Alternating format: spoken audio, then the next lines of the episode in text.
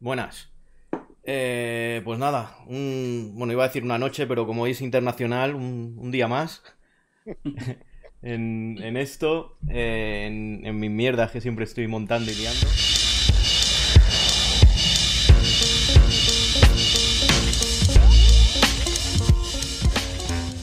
Eh, os presentaría, os voy a presentar, pero muy poco. Ahora os presentáis para que veáis más o menos lo que os conozco vuestro, ¿no?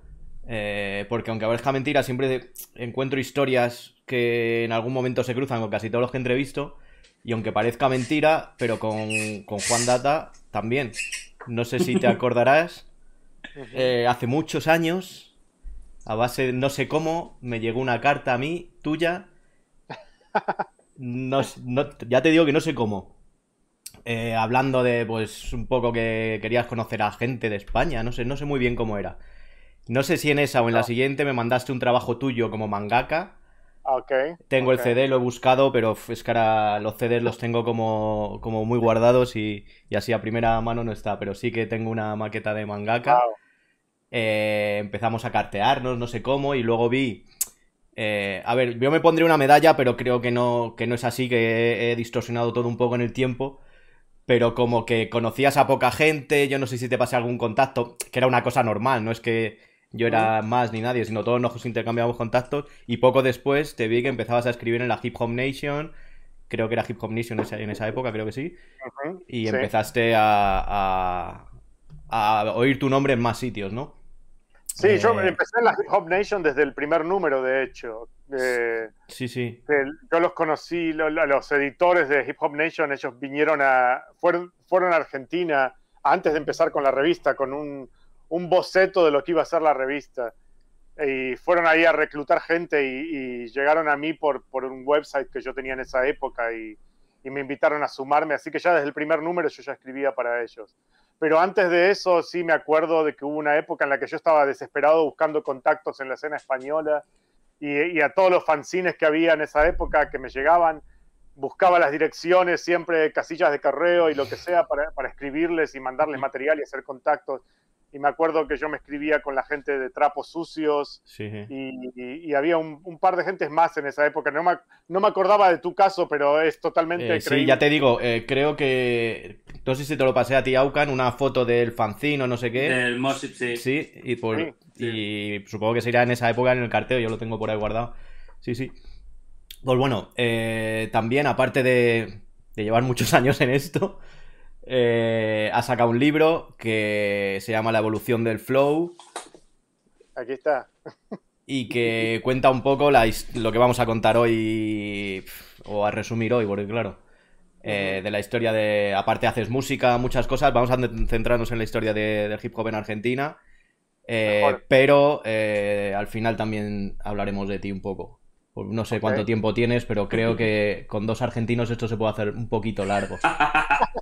Y, y yo no tengo nada que hacer mañana. Dos argentinos en el exilio, además. En el exilio, además. Sí, sí. Eh, luego Aucan, pues le conozco ya desde hace un tiempo por...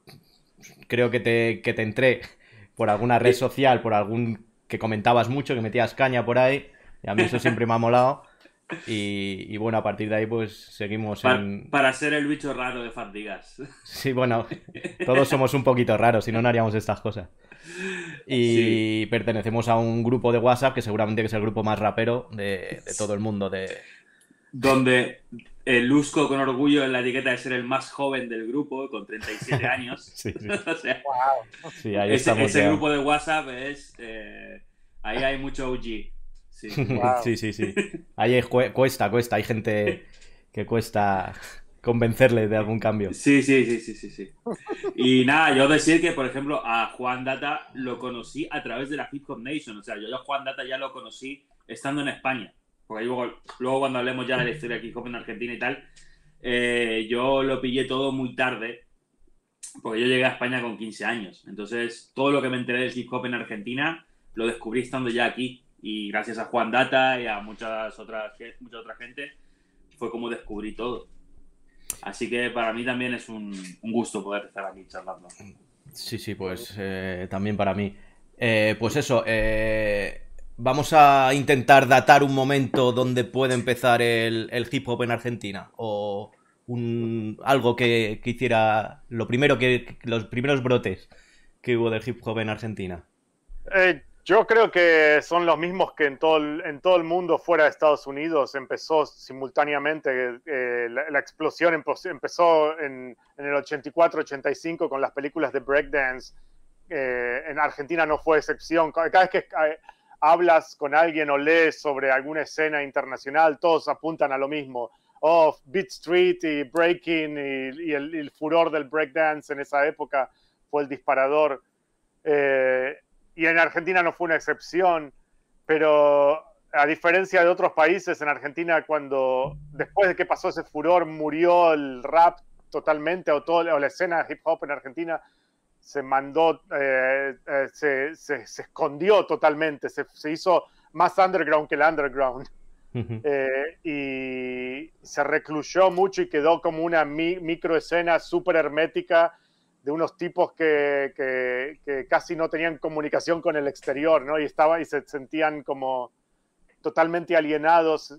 En Argentina era un, estábamos en, en una época en la que la dominación del rock era súper hegemónica y a todo lo que no era rock se lo veía como demasiado raro y, no se le prestaba mucha confianza y, y, y, costó muchísimos años romper eso y romper el cascarón y, y que, los, que se animasen a salir y a mostrarse públicamente de nuevo, ¿no? De hecho, de hecho, las primeras muestras de rap en Argentina vienen de la mano del rock.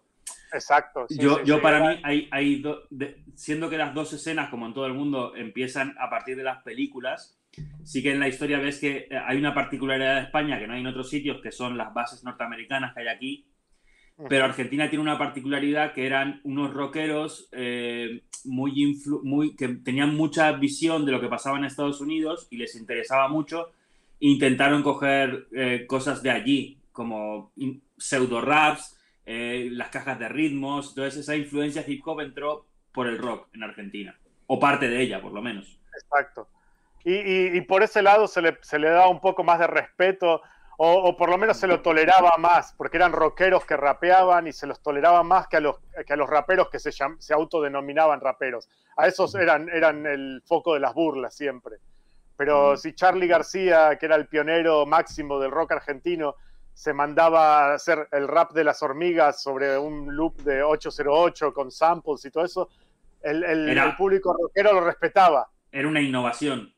Exacto, era moderno, era, era, era moderno, moderno, y innovador. Y, y, yo creo que entró por ese lado y, y hubo mucho, yo hablo, en, mi, en, mi, libro hablo de una época que, que, va del 88 al quizás 92, 93, en la época del cualquiera puede rapear, yo le llamo en mi libro.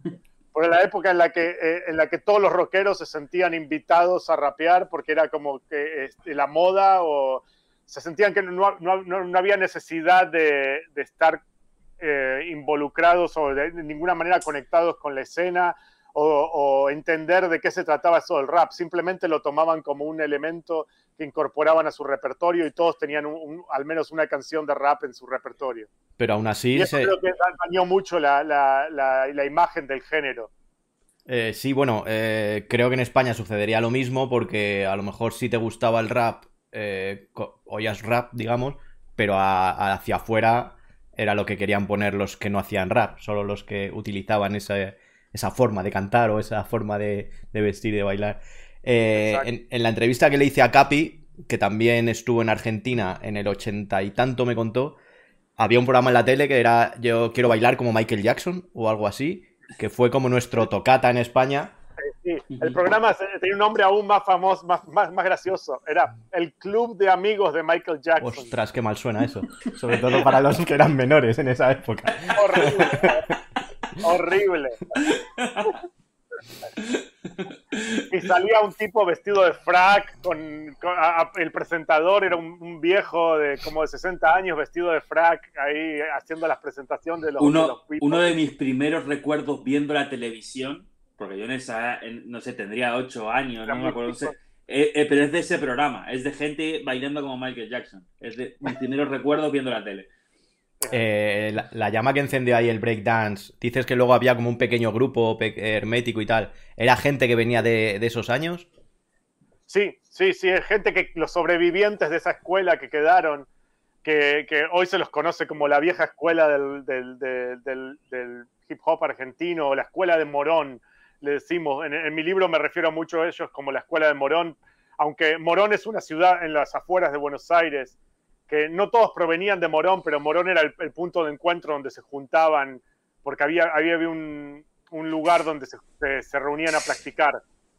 Y, entonces se formó una, una microescena ahí en Morón y que la gente de capital, de la, de la ciudad de Buenos Aires, quizá que ni, ni enterado estaba de que existía eso. Era un grupo de 20 o 30 chicos que se juntaban ahí en, en, ese, en esa localidad bien apartada del, centro de la ciudad. Vale, pues si, si avanzamos unos años, decís que, que, los rockeros o la gente que hacía rock son los primeros que empiezan a meter elementos de, del rap, supongo que del rap más que del hip hop o sea, de lo que es la música exclusivamente, en sus canciones, ¿cuál puede ser el primer tema, aunque tenga sus guitarras y no sea 100% hip hop, que, la gente dijo, ah, aquí en Argentina también se hace algo parecido a... ¿Cuál podría ser el primer grupo? Es que, es que no sé, yo creo que ah, eh, mencionaba a Charlie García, que, fue, creo que fue uno de los primeros en hacer canciones, que él, mismo las, las denominaba rap. Decía el rap de esto, las canciones todas se llamaban el rap de, estaba el rap del exilio y el rap de las hormigas, y, eran pseudo raps. Claro, lo que pasa es que Charlie, Charlie en ese año, eh, en 82, 83, estuvo viviendo en Nueva York y se, y se, empapó. Él grabó un disco con toda la influencia que había cogido de Nueva York, del punk, de la música disco, y, New Wave, New Wave, y escuchó rap, o sea, escuchó rap en la fuente original. Y por eso él empezó a usar cajas de ritmos y a hacer pseudo rap pero quizás fue el primero que escuchó en Argentina, puede ser que haya sido el primero que haya escuchado rap de la fuente original. Eso es muy probable. Es muy probable. Pero, pero yo creo que el, oyente promedio ni, sabía lo que, lo que estaba escuchando. Por, más que le ponían el título a la canción, este es el rap de algo, ni sabían que, eso se llamaba rap, que el género musical se llamaba rap. Eso eh, no estaba bien eh, identificado. Recién la gente empezó a hablar de rap como género musical y, de raperos como artistas que rapeaban recién a partir de la aparición de Yacimel, que fue la primera estrella del rap en Argentina, que surge en, el, entre el 89 y el 90. Y, él se, convirtió como el primer ídolo del rap que, tenía eh, eh, presencia en los medios de comunicación y todo eso por comparar, por, perdona Juan, eh, por compararte, eh, digo perdona Juan y me respondéis los dos. Sí, claro. y con el eh, pequeño de jet lag va a ser así constantemente. Eh, por comparar, lo de Yassimel fue un poco lo que pasó aquí con el rap en Madrid. O sea, Yassimel fue un rapero de verdad auténtico, un tío que estaba metido en la movida hip hop, pero que un sello discográfico vio que podía sacar tajada porque estaba de moda el rap o el rap mezclado con el Eurodance y el hip house. el hip house y le pasó exactamente lo mismo que le pasó a todos esos grupos del rap en Madrid o el rap de aquí, además en la misma época, coincide en el 90, más o menos el mismo año. Claro. Sí, es que además... sí, sí, no, no iba a decir solamente que, que lo que es mágico, eh, yendo un poco atrás al principio, y que vamos, que ha habido como en casi todos los países, al menos supongo que en Europa, que lo desconozco más, pero en países eh, de habla hispana y tal, de los mismos eh, marcas, ¿no? Que van ido marcando un camino. Eh, la magia de que dos películas bastante underground nos coma la cabeza. Bueno, les coma, yo todavía era un poco. No sé muy bien dónde andaba, pero les coma la cabeza a tanta gente, películas underground, pero que luego los medios apoyan a, ese movimiento que no venía de una gran marca, ni venía de una multinacional, ni de una película de, grandes medios, y luego eh, tardan cuatro o cinco años en la industria musical meterse también a sacar tajada, o sea que todo tiene, seguimos unos pasos, no ha habido otros, otras formas de, que el hip hop se meta en, ningún país. Y, es curioso lo que dices de la industria musical, que se tardó tanto en, usufructuar el éxito de esto, porque si bien cuando salieron las películas de breakdance, la industria musical los respaldó y sacó los, los, álbumes con el, soundtrack de esas películas y tuvieron eh, singular éxito en ese momento en, Argentina como en todo el resto del mundo esos álbumes. Después dejaron de, publicar, por lo menos en Argentina, los sellos discográficos dejaron de importar o de publicar discos de, rap que, que siguieron saliendo de, esos mismos artistas o de otros, ¿no?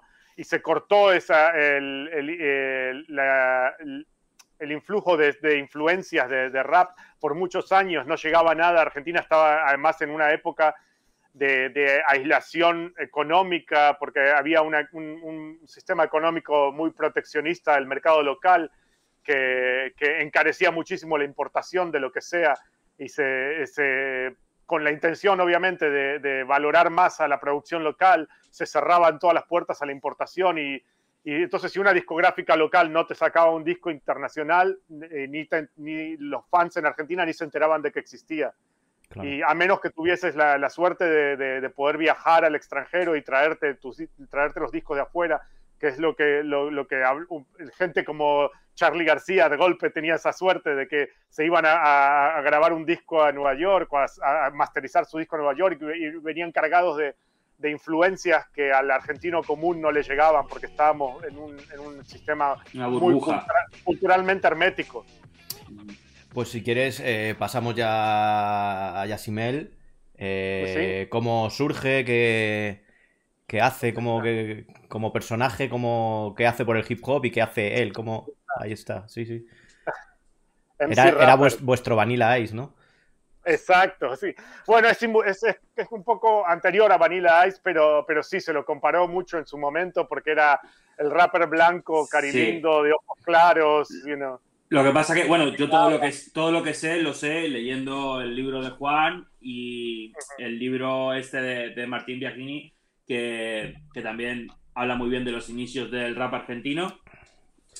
Y Yasimel, eh, pese a ser el rapero carilindo, rubio, rubio menemista, como dirían por ahí, eh, eh, sí que tenía un fondo muy hip hop, porque el pibe se fue a Brasil y Brasil en ese momento era la meca de, y bueno, y lo siguió siendo durante muchos años, Sao Paulo era la meca del hip hop en, Latinoamérica, digamos. En Sudamérica por lo menos. En Sudamérica por lo menos. Y el pavo tenía un fondo hip hop que luego quizás él no pudo sacar como él hubiera querido y lo obligaron a tirar por un lado más comercial y eso le jugó en contra luego de cara a, los rappers. Pero tiene su mérito, tiene su mérito muy grande. Eh, ese es el primer... él, él, venía de la escuela de Morón, de la, de la escena de Morón, de los breakers originales que habían sobrevivido el, el, boom de los 80 y que se juntaban ahí en, en, en Morón.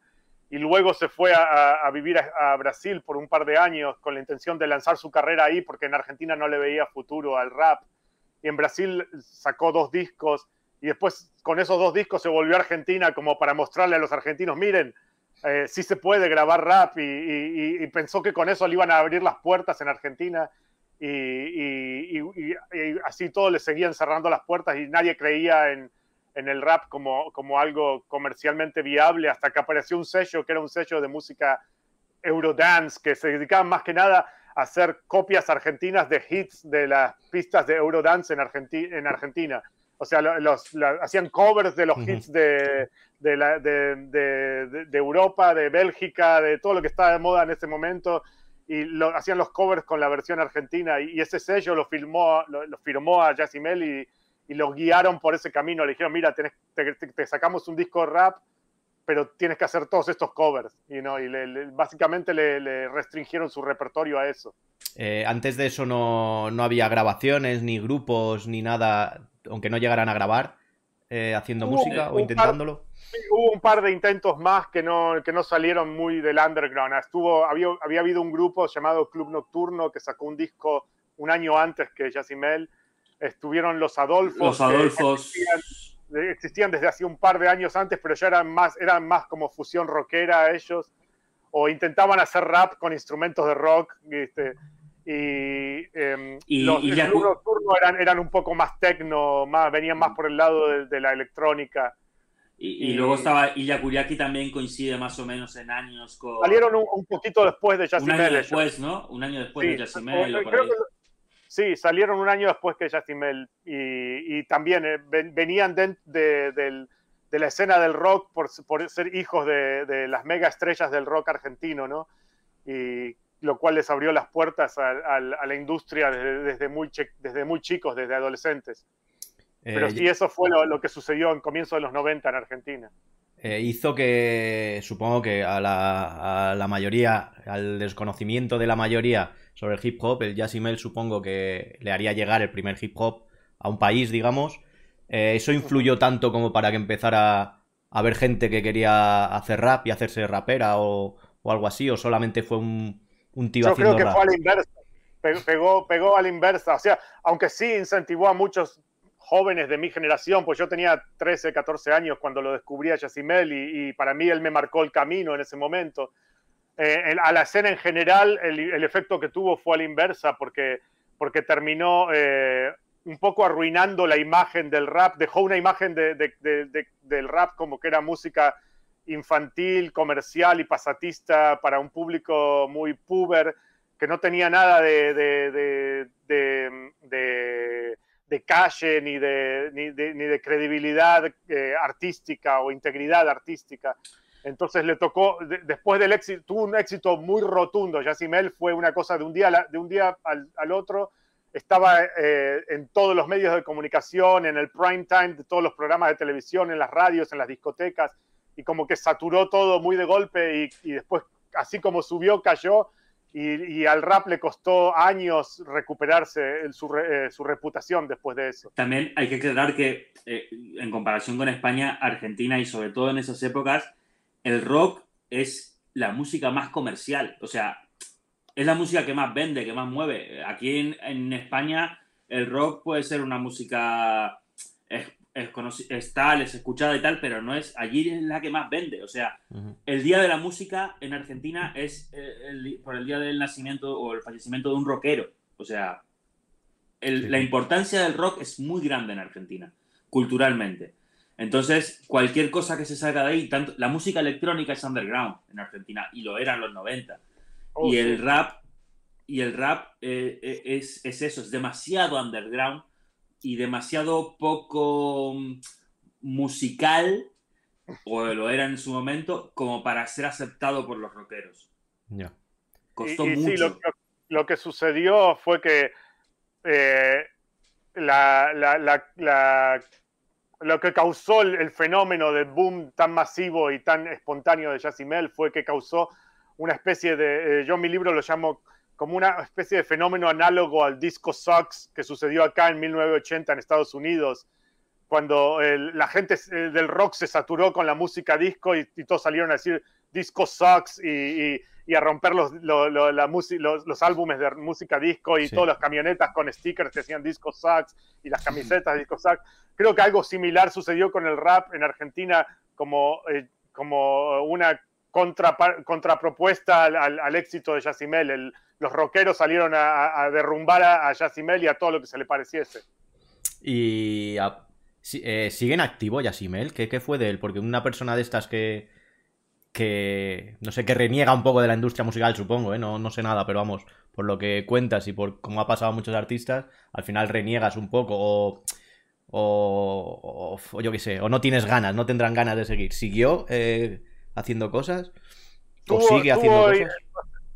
Sí, no, o sea, un poco se recluyó también, se, estuvo escondido un, par de años, intentó planear un regreso a mediados de los 90 que nunca, nunca salió de, la etapa de maquetas, pero, pero después, cuando surgió el hip hop underground en Argentina, que empieza en el 96, que es la época que yo empiezo con mi fanzine, y ahí Yacimel estaba involucrado como productor más que nada y, y- y grabó, grabó y fue, eh, tenía su estudio casero y venían muchos raperos más jóvenes a grabar en su estudio y él también les hacía de ingeniero de sonido, de sonidista en vivo a, a algunos de los artistas de esa época. Así que sí, continuó involucrado, pero detrás de bambalinas, ya sin, sin, sin dar la cara.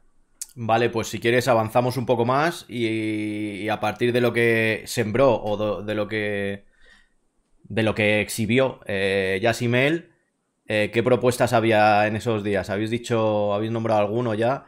Que poco después empezaron a hacer cosas parecidas al rap. Eh, ¿Qué hubo después de Yassimel? Estaba Ilia Kuriaki, que Aucan me- mencionó, se llamaba Ilia Kuriaki de Valderrama, fue un dúo eh, que duró muchos años, pero empezó en el 91 como un dúo de adolescentes de 14 y 15 años que imitaban a los Beastie Boys. Y, y eran hijos de, de, rockstars, de los rockstars más grandes de Argentina. Y, y entonces tenían la oportunidad de, de, de, tocar en escenarios a los que a los raperos quizás no, le, no se les abrían las puertas, y mucho menos a raperos de esa edad, ¿no? Eh, pero ellos, eh, por tener esa posición de privilegio, tenían acceso a, a, contratos discográficos y a tecnología para grabar, que en esa época era prohibitiva, y, y alcanzaron a, grabar. Su... O sea, claro. escuchar, escucharon música que otros raperos o que otra gente en Argentina no escuchó, gracias Exacto. a sus padres o a tener contacto con rockeros famosos de todo el que, país. Y, y, los rockeros que viajaban a nivel internacional. internacional claro. De hecho, eh, eh, escuché por ahí, no sé si está confirmado, pero hay un, un, un, comentario que vi por ahí que fue Andrés Calamaro quien lo, le, les, les, mostró el rap por primera vez a los Ilia Kuriaki cuando no. eran todavía niños. Fue Fito. ¿En serio? Yo, yo, yo, leí que fue Fito Páez. Fito Páez, bueno, el que no lo conozca aquí en España, es quizás el rockero argentino más conocido en España, porque grabó un disco con Sabina. Pero no tanto como los... Calamaro, eh, eh.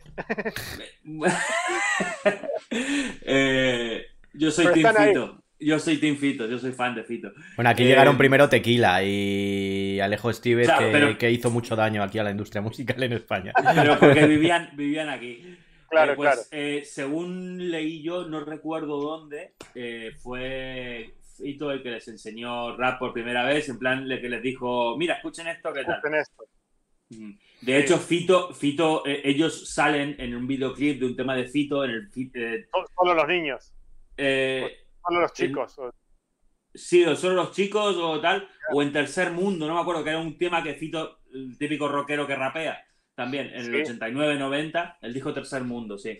sí no, pero antes de Tercer Mundo, solo los chicos es anterior a Tercer Mundo, y ahí sí. aparecían los Kuriaki, a los, a, aparecía Dante a los nueve años. Sí, sí, sí, sí. Esos pues... llegaron, aquí a España llegaron eh, los Ilia Kuriyaki estos, Kuriaki, los Valderrama, sí. llegó un tema eh, que se puso mucho en los vídeos, en los programas estos que había de videoclip en esa época, a mí me parecía muy rara la música que hacían. Me gustaba, pero era como. No sé, no sé sobre Yo... todo porque creo que llegué a escuchar el disco y el tema que sí que promocionaban sí que parecía rap, pero el disco no tanto. Algo así, no me acuerdo, no recuerdo bien. Yo si estoy en el, si, si estoy en el hip hop es gracias, es gracias, a ellos. O sea, yo personalmente. Eh, yo sé que en algún momento en Argentina estuvo. Muchos raperos ocultaban esto. Que uh -huh. se metieron en el hip hop gracias a Guilla Kuriaki, porque era un grupo que durante muchos años se rechazó dentro del hip hop pero yo empecé a escuchar rap en el 94, 95 por ahí con el, su disco Chaco. Chaco, que fue el tercer disco de ellos. Yo tenía 10 años y claro. ellos eran una copia descarada de Cypress Hill y Beastie Boys. Era más o menos el baremo que se movía en toda Latinoamérica también, porque Control ¿Sí? Machete era un poco eso. Todo era una copia de Cypress Hill en, en Latinoamérica, más o menos. Uh -huh. Pero yo, yo, como muchos de mi edad, del 84, 85, empezamos por Illa Curiaquian de Valderramas. Y para mí sí. siguen siendo la mejor banda de funk de Latinoamérica. Claro, así. La cosa es que ellos, ellos sacaron eh, ese, el primer disco, que era un disco que intentaba hacer un disco de rap, eh, que era una copia 100% de Beastie Boys, el primero.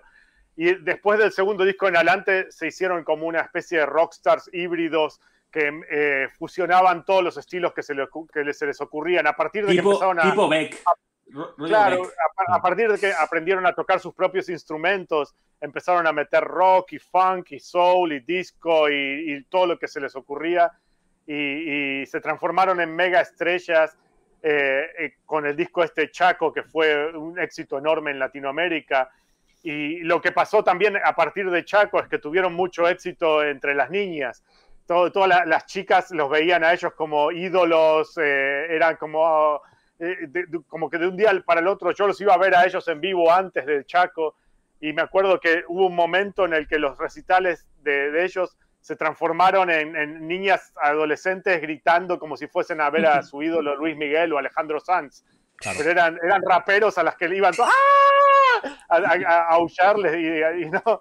Entonces ahí, ahí creo que eso le, les jugó en contra para el público de la escena hip hop que les dio la espalda, dijo, no, yo esto no lo voy a ver nunca más.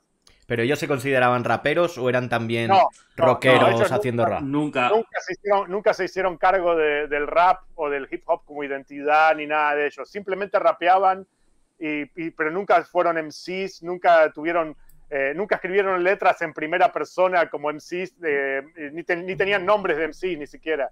Las letras de ellos eran más que nada surrealistas, sin mucho mensaje, con mucha mística absurda y, y- y un lenguaje rebuscado sin, sin mucho sentido, más que la poética misma. Eh, bueno, ahora entiendo, Aucan, por qué eres tan abierto y, y, y por qué no empezaste con Carres One. Y, Sí, Y- me cae mal Carres One, me cae mal Carres One. a ver, una cosa es... Bueno, no vamos a hablar. Eh, seguimos. Eh, ¿Y cuál, eh, aparte de todos estos Yes Mail, que sí que, que lo podemos considerar rapero, ¿no? Eh, a lo mejor el movimiento que hizo no era muy 100% hip hop, pero sí que él sí. Eh, luego estos aquí pseudo raperos o, o músicos raperos, no sé cómo llamarlos. Eh, ¿cuál, Ya. ¿Cuándo empiezan a salir grupos de- del movimiento de hip hop? De la cultura Esa hip hop. misma época, esa misma época, el 94-95. Es que ah, Juan es el que más sabe, ¿eh? Yo- lo que pasa que yo voy a comentar un poco lo que sé, porque en esa época también fue cuando yo empecé a escuchar, aunque no estaba en Buenos Aires, pero en esa época influyó mucho que eh, empezó MTV Latinoamérica y se empezó a, a ver mucho en Argentina vídeos de Control Machete, Cypress Hill, eh, Beastie Boys, Tiro de Gracia, empezó todo Pero todo una eso, rueda eso vino después. Control, machete y tiro de gracia no salieron hasta el 97. Mm. 97. Eh, Pero en en el ti- en ti- 94, 95 todavía estaba muy tibia la cosa. Había Actitud, María intentos de rap. Eh, ellas empezaron en el 95, eh, Ah, fines del 95, comienzo del 96. Mezclo Eh, los su años, disco salió a entonces. fines del 96, su disco debut. Pero sí, el 94, 95 todavía estaba muy tibia la cosa. Había intentos de rap, que no, pero que no, no, no funcionaban de- del todo. Lo que sucedió en el 94 fue el, el surgimiento del Sindicato Argentino de Hip Hop, que, que fue un grupo que empezó como un- una comunidad de fans del- de la cultura hip hop que se reunían a intercambiar información y organizaban eventos y fiestas eh, antes de lanzarse como grupo musical con ese mismo nombre. Empezó como esto, como una, una comunidad de, de fans de hip hop que eran un poco eran sobrevivientes de la escuela de Morón de los 80 y muchos eran como los hermanos menores de los, de los chicos de la escuela de Morón. Y, en el 93, 94 se empiezan a juntar, y en el 94 empezaron a hacer fiestas en, un, en una discoteca que la rentaban eh, los domingos por la tarde cuando la discoteca estaba cerrada y no había nada y no, no pasaba nada. Y, y se la dejaban, sí, aquí, domingo a la tarde puedes hacer tu fiestita aquí. Y ahí montaban sus primeras fiestas de donde se, se presentaban grupos de rap y, o se subían MCs a rapear sobre instrumentales que tiraban los DJs y eso creo que ahí, ahí fue el germen de lo que después empezó a, a generarse como la escena de underground del hip hop de, de Argentina que, que explotó recién en el 96. Estás hablando de Buenos Aires. Buenos Aires, sí, no, sí, hubo ningún, momento no hubo ningún movimiento fuera de... había, había un, un foco en, en la ciudad de Rosario también, porque uno de los, uno de los miembros del, pioneros de la escena de, de Buenos Aires, de la escena misma de Morón, en el 93 se fue a vivir a Rosario y, y empezó a inculcar el hip hop ahí en Rosario. Mike, ¿no? Sí, y, a- y ahí se, se empezó a formar una, una microescena también en Rosario. Entonces en el 96 medio que se juntan esas dos escenas y forman lo, lo que después se dio en llamar como Nación Hip Hop. Bola 8, Bola 8 de qué año es? Eh, Bola 8 año venía desde ahí, del 94, 95. del en 94, Rosario. 95 también, ¿no? Sí. ¿Los primeros trabajos que salen eh, son maquetas, son editados o empiezan directamente ya No. en algún sello? Ni, ni siquiera maquetas mucho, ni, ni, siquiera, ni siquiera publicaban materiales en esa época. No, la mayoría de los artistas que andaban en esa época no, quizás que tendrían grabaciones caseras, pero ni, ni siquiera circulaban eh, como en el mercado pirata ni nada. Yo cuando empecé a publicar mi fanzine en el 96, era rarísimo, casi imposible que, que los artistas tuviesen grabaciones para mostrar. Había muchos artistas que, que tocaban en vivo en la, en la escena, que eh, eh, se presentaban en recitales todos los fines de semana y no tenían ni siquiera una grabación casera hecha en un portaestudio como para mostrar. O sea, Era por comparar, por comparar un poco con España, la, la, escen- la época de las maquetas que se llama aquí en España, en Argentina Nunca prácticamente Argentina. no se dio. Vale, y entonces, Una ¿cuál, pena. ¿cuál sería el primer trabajo, no sé si editado, o primer trabajo que se movió como, como trabajo de hip hop?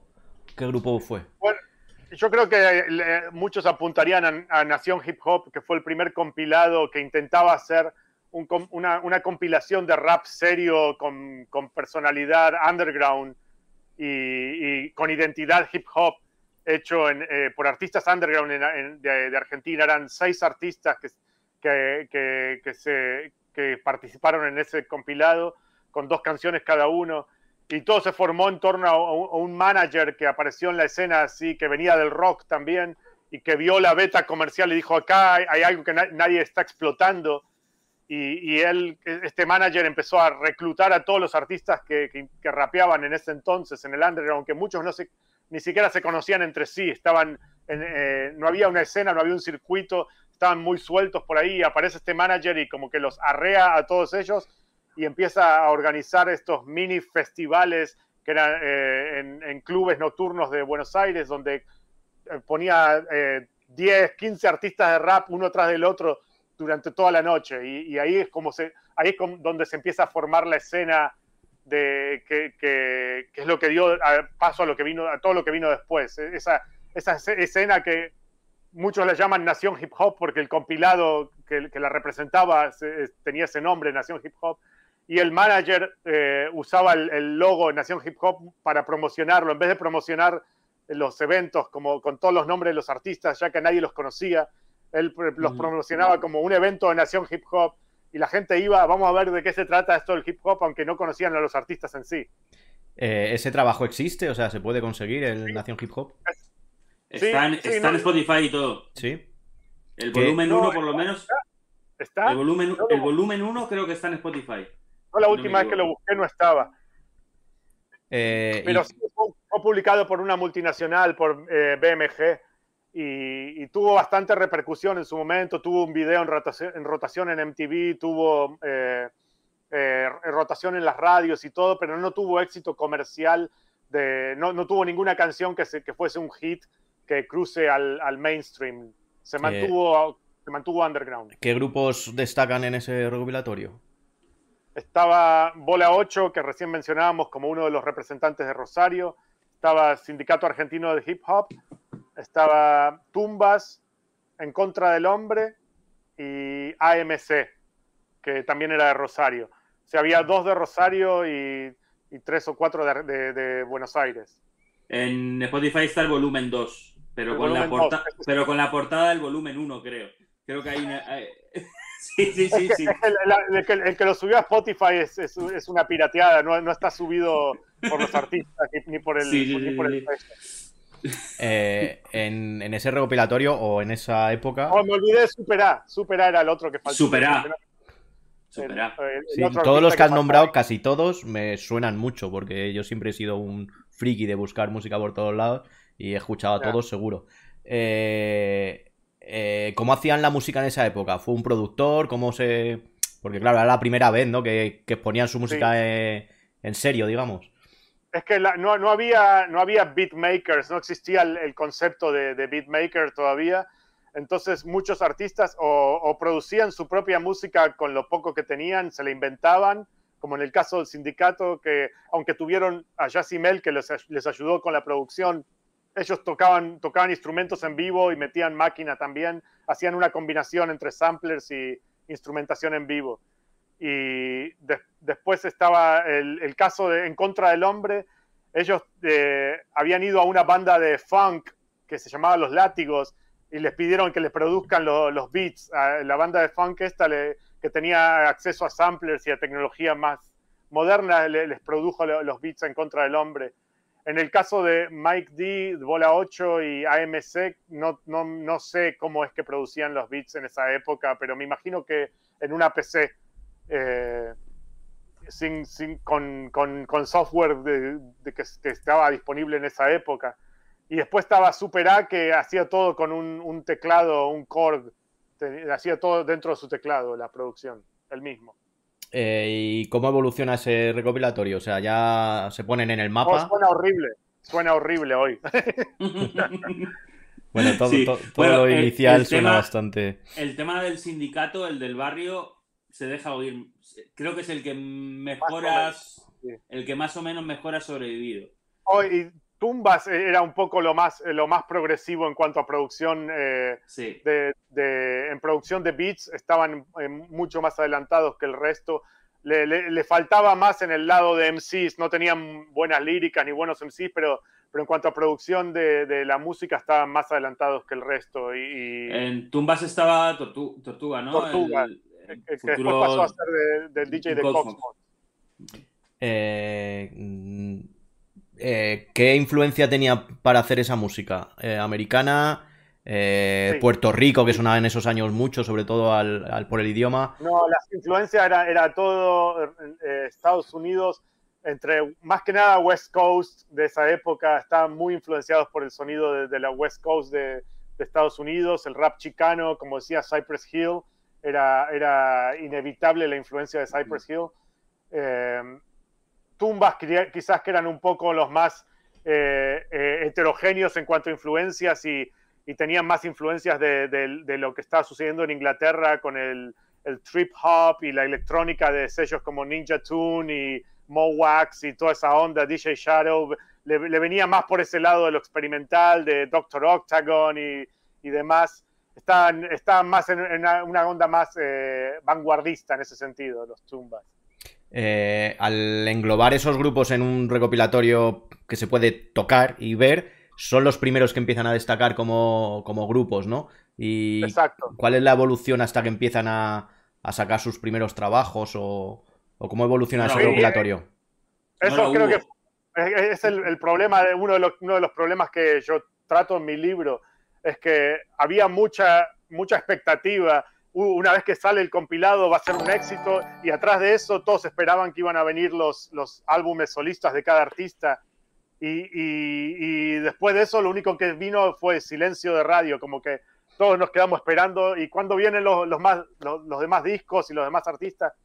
Y hubo un, un periodo después de la salida de ese disco en, lo que, en el que no pasó casi nada y muchos tuvieron que retroceder y volver como a la, a la, a la etapa maquetera, aunque nunca hubo una etapa maquetera antes de ese disco, como que la etapa maquetera empezó después de ahí porque no había, no, no salían más discos, entonces muchos artistas, incluso el sindicato, volvió a sacar música en, en cassettes y, y, eh, autoproducidos. Y entonces, eh, ¿qué es lo que eh, la chispa que hace que empiece a crecer y a solidificarse? Porque... Internet. Pero Internet es mucho después, ¿no? Será, para que sea una cosa global, será 2000 algo. 2000, 2000 y poco. algo. En el 2000, bueno, en, sí, en el 2000 recién se empezó a masificar y a, y a, y a- a- a romper el, el huevo, de, de- el cascarón de lo que era eso de Nación Hip Hop, porque del 96 al 99 todo estaba muy concentrado en torno a Nación Hip Hop y a este único manager que era el único que organizaba eventos y, y el- y todas las bandas o artistas que querían tocar en rap en Argentina tenían que estar con ese único manager porque si no, no existía. Y además, Y- eh, por, por ejemplo, perdona Juan que te corte, Sí. Eh, para gente, yo qué sé, aquí en, Arge- aquí en España eh, hubo muchos núcleos en muchas ciudades distintas, entonces cualquier pibe de 13, 14 años salía a la calle aquí en España y podía encontrarse con algún rapero o un graffiti o un tal. Ahí estaba todo muy localizado en Buenos Aires y yo vivía a 60 kilómetros de Buenos Aires y no me enteraba de lo que pasaba. Exacto. Yo veía de vez, de vez en cuando, cuando iba a Buenos Aires, un graffiti que ponía hip hop, que lo veía siempre que, siempre que iba, que cogía el, el Sarmiento, sí. creo que era, no me acuerdo, el Roca, el Roca, el que me llevaba a mí. Claro. Y nada más, solo conocía un rapero que vivía en el pueblo de al lado. O sea, yo vivía en un pueblo en ese momento y solo conocía un rapero que vivía en el pueblo de al lado, que bailaba break. Claro. Fue mi primer intento de bailar break, fue con él. Es que, es que sí, eh, en, gran parte, en gran medida lo, lo que intentábamos hacer nosotros, yo con mi fanzine, que empezó a salir en el 96 y duró hasta el 99, durante ese periodo, una de las grandes metas de mi fanzine era, era eso, de propagar el movimiento por, por los pueblos de, de- de Argentina, más allá de Buenos Aires, haciéndolo llegar por correo. Yo mandaba copias de mi fanzine por correo, a donde sea que encontraba una dirección postal, les mandaba copias y lo distribuía ahí. y ahí se empezó despacito a formar una especie de red de contactos y empezaron a salir artistas que surgían de, Mendoza, de Córdoba, que se empezaban a, interconectar, pero la mayoría eran, artistas sueltos que se habían criado, habían criado eh, totalmente eh, alienados o eh, sin una escena, grabando y haciendo sus propias producciones dentro de su casa sin, sin contacto con otros artistas.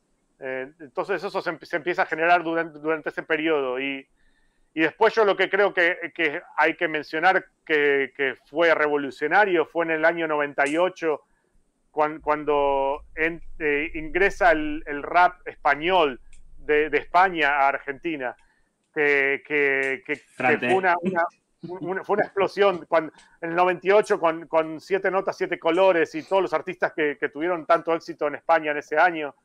Se, llegaron los ecos de eso a Argentina y eso hicieron que, la escena argentina se despierte mucho de su, letargia y, a, muchos raperos argentinos los obligó a, calzarse bien las botas y decir vamos con esta, porque los españoles como que habían mostrado el, modelo de que mira, esto es posible, esto se puede hacer, se puede hacer rap en castellano y que suene bien, porque hasta ahora eh, los chicos en Argentina lo venían intentando y, con resultados muy mediocres. Entonces, cuando escucharon a los españoles que lo venían haciendo y lo venían haciendo bien y ya les sonaba, sonaba rap en serio y, sacaban discos que parecían profesionales y todo, eso como que incentivó a la escena, a, la escena argentina, a muchos en la escena argentina, a ponerse las pilas y a tomárselo más en serio. Eh, tu fanzine que dices que que empezó en el 96, 95, has dicho, 96. 96. ¿Qué, qué contenía? O sea, eh, porque no sé, ¿qué era mensual? Eh... Era, salía cuando salía, salía cuando, estaba lleno, ¿no? Sí. Y era todo muy, muy amateur y muy autogestionado y lo hacía prácticamente yo, yo solo. Tenía gente que me ayudaba en algunos números, pero era prácticamente una, un, un trabajo de, de, de, amor al arte, ¿no? Y, y tenía entrevistas con los artistas locales, a veces incluíamos, eh, eh, si conseguíamos entrevistas con artistas internacionales que venían de paso por Argentina. Hemos hecho algunas entrevistas eh, a larga distancia con artistas extranjeros. De hecho, publicamos una, artista, una entrevista con, con Mucho Muchacho en el 97 o 98, que se la hice por email Así que hasta el día de hoy no me consta si fue él, eh, si fue Oliver quien, la, realmente la contestó, o su manager, porque yo le, mandé las preguntas y, él me mandó la respuesta. Sí, la verdad es que es difícil así. Yo empezaba así con, la web que, que, fue el inicio de Fadigas y al final es como, puff, si es que no quería que contestaras esto, no me ha servido. Es difícil escrito, de ahí viene lo del hacer los vídeos, porque al final es cuando le exprimes a la persona, ¿no? Es una conversación. Eh, mira, aquí están diciendo si los tienes colgados en algún sitio escaneado, están comentando. No, no, y no quiero que lo estén. De hecho, de hecho la, razón de ser de mi libro fue justamente esa, porque mucha gente me venía diciendo, hey, ¿por qué no escaneas tus fanzines y, los pones eh, en, issue o desde donde sea en internet, en un blog, para que la gente los pueda bajar en PDF y, leerlos? Y honestamente eh, me negué a hacer eso por muchos años porque me daba, me daba vergüenza y me da pena mostrar las cosas que escribíamos en esa época que estaban plagadísimas de errores, eh, que son errores imperdonables, no solo errores factuales de, datos incorrectos, porque no teníamos manera de confirmar la información que poníamos, esto era pre-Google obviamente, entonces eh, improvisábamos mucho de lo que decíamos y, salía así como salía, y, pero también muchas, muchas, muchas cosas que desde el punto de vista moral eran bastante reprobables y, que no me interesa que, queden eh, inmortalizadas en la internet. Y, entonces la razón de ser de mi libro fue esa. Eh, yo le dije al, publisher, al editor de mi libro, él me, ofreció justamente hacer una antología de mi fanzine en formato libro y yo le dije, mira, yo te ofrezco un libro en el que uso los textos de mi fanzine como disparador para historias pero los voy a actualizar y corregir, porque yo no quiero que salgan los textos como habían salido en esa época, porque realmente eh, son vergonzosos. Tú sí, tú sí los guardas, ¿no? Supongo, como oro en paño. Sí, sí, sí, sí, yo los tengo una copia de cada uno, nada más me quedó eso. Y sé que hay gente que todavía los tiene por ahí, pero, pero sí, es, eh, no, son fáciles de conseguir. una, una de las cosas que más me gustó a mí del libro es precisamente eso, que te está contando la historia del fanzine, pero sin, sin esconder nada, porque eh, está hablando de los errores que, que, se cometieron escribiendo, de los errores que se cometen como un adolescente fanático de algo y además de los errores que cometes como siendo parte de la cultura, porque él, además de ser el periodista del hip hop en Argentina, también era un sí. Entonces, eso te lleva a cometer ciertos errores eh, bueno, que lo hemos pasado todos. Todos hemos tenido una web de hip hop y al mismo tiempo hemos sido MCs y hemos pecado de muchas cosas. Y está muy bien contado en el libro, es sobre todo esa sinceridad de cómo mostrarlo, a mí de las cosas que más me gustaron. Es que justamente eh, durante esa época, o sea, yo empecé en la escena, en, en, mi libro lo digo, yo empecé como un intruso en la escena, porque yo cuando empecé a publicar mi fanzine no conocía a nadie y medio que me metía a la fuerza y al no haber ningún otro medio de comunicación que se ocupase de eso, yo me terminé quedando con el monopolio de, la comunicación en el hip hop argentino, porque no había radio, no había otros fanzines, no había nada, era solo yo. Y, con el tiempo me fui haciendo amigo de muchos de estos artistas y se deja ver, obviamente, las relaciones de amiguismo que, influencian mis opiniones y, a, y, a, quién apoyamos más y a quién menos durante la revista. Y, eh, durante las ediciones de la revista y, hay hubo muchas cosas que manejamos de una manera que era de, periodísticamente bastante poco ética. Y, eso lo critico mucho, lo hago, hago mucho autocrítica en el libro. No, no existió ningún otro fanzine ni nada, eso a, lo que te refieres ahora, al haber habido una competencia, hubiera venido bien tanto en, en, en, no coger todo lo tuyo y en que hubiera sido más global, eso eso en cierto modo también pasó en España un poco con las discográficas, ¿no? Con los programas de radio y tal. Pero. Hubiese sido beneficioso si, si, salían más fanzines. Y yo, yo esperaba que, que surgiesen otros. Para, para mí, yo nunca intenté quedarme con ese monopolio. Me, lo quedé porque, porque nadie surgió a hacerme la competencia. Pero no es que, que era mi intención. Y yo, de hecho, eh, en mi fanzine siempre fomentaba la, autogestión y le decía a la gente pónganse las pilas y hagan cosas, saquen fanzines, saquen maquetas, organícense. Y, recién empezaron a surgir cosas así después de, la, después de la desaparición de mi fanzine, después de que yo anuncié el último número, ahí como que hubo eh, chicos jóvenes que, que, eran lectores de mi fanzine que que dijeron, no, tenemos que ponernos las pilas para ocupar el lugar que dejó hueco este. Y ahí salieron otros intentos, pero que no duraron mucho igual. Y, sin llegar a, a, ponerte medallas ni nada, eh, al ser el único medio, eh, sea fanzine, sea lo que sea, influenciaste un poco por donde tenía que moverse el hip hop en Argentina. Exacto, sí, sí, eso, eso lo digo en, en, el, en, la introducción misma del libro, en el prólogo empiezo diciendo eso, que, que más allá de, de, de, cualquier delirio de golatría que uno pueda tener, yo tengo que reconocer que yo fui partícipe de, esa evolución al influenciarla, porque yo un, poco al, hablar de algo o al, incluso al no hablar de otro artista, estás de alguna manera eh, marcando la pauta de por dónde va la conversación. y, y, eso influencia, quieras o no, influencia en qué sentido se mueven las cosas. Mira, aquí me preguntan dónde se puede comprar el libro. Sé que en España se puede, no sé quién lo pregunta, supongo que será de eh, España. lamentablemente el libro está publicado por una editorial argentina que no tiene distribución internacional. Eh, entonces, eh, en, librerías solo está disponible en Argentina, pero a nivel internacional hay una página web que se llama buscalibre.com que, es una, hacen distribución de libros de toda Latinoamérica a nivel internacional y ahí puedes encontrarlo. Estar, si pones en buscalibre.com, pones la evolución del flow, Juan Data y ahí, ahí está disponible. Vale, yo, lo, compré, lo compré a través de Buscalibre y llega a España perfectamente sin ningún problema. Vale, yo, yo no lo tengo eh, por una razón. A lo mejor parece que voy a quedar aquí de... Pero es que no quería saber nada del hip hop. Igual que no quiero saber nada de la historia de ningún artista que entrevisto porque no me gusta nada preguntar sabiendo la respuesta, ¿sabes? Y es verdad, queda muy mal. Solo lo he hecho en una entrevista, no voy a decir cuál es, que sabía la respuesta. Bueno, sé muchas respuestas, a ver, conozco a los artistas.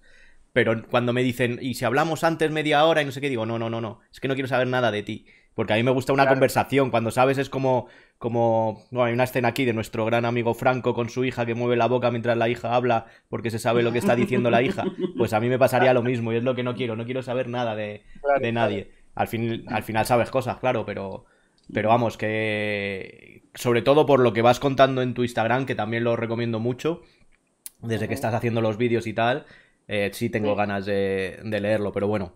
Y que no, que se vea este libro, pero no, es mentira, que no, que se compre el libro. Sí, ahí, en mi cuenta de Instagram está el link directo de, Busca Libre para encontrar el libro. Vale, pues.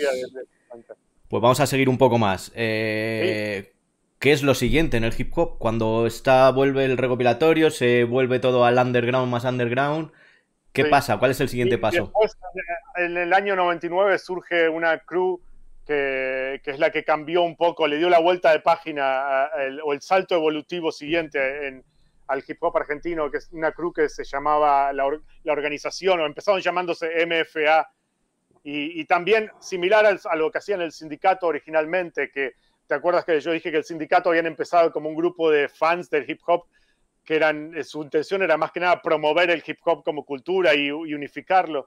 MFA, eh, esta crew, empiezan de una manera similar, organizando eventos y, arreando a, b-boys, freestylers, DJs y, gente del hip hop del underground que no se sentían identificados con lo que pasaba en Nación Hip Hop.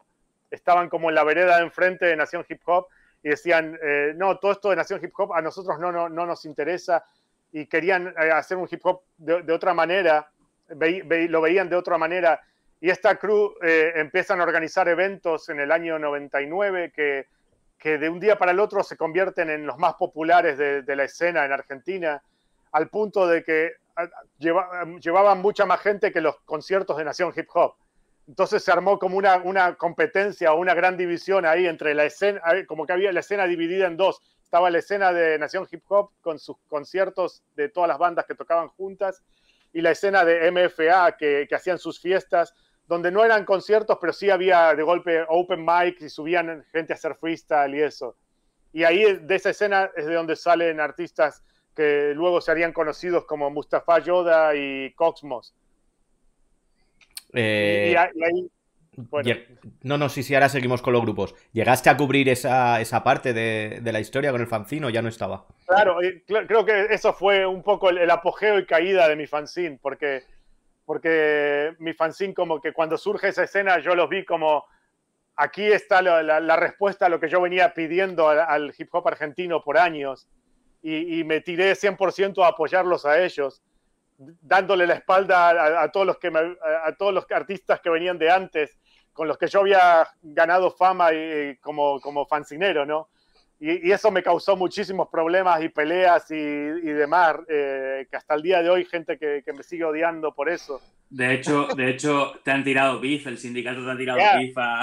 Me han hecho canciones insultándome y todo por, porque, porque yo me, como que me, me hice una alianza con, con, con, el grupo este que se llamaba La Organización y, y, muchos lo vieron como, como, una traición, pero yo, yo creo que si, bien, si bien no creo que mi actitud en ese momento fue la adecuada en ese sentido, yo tendría que haberme mantenido un poco más imparcial o neutral, yo creo que lo veía como que ellos, ellos querían hacer, el, modelo de hip hop que, que, querían hacer era lo que yo veía como válido en Argentina y lo que yo venía esperando que alguien hiciese.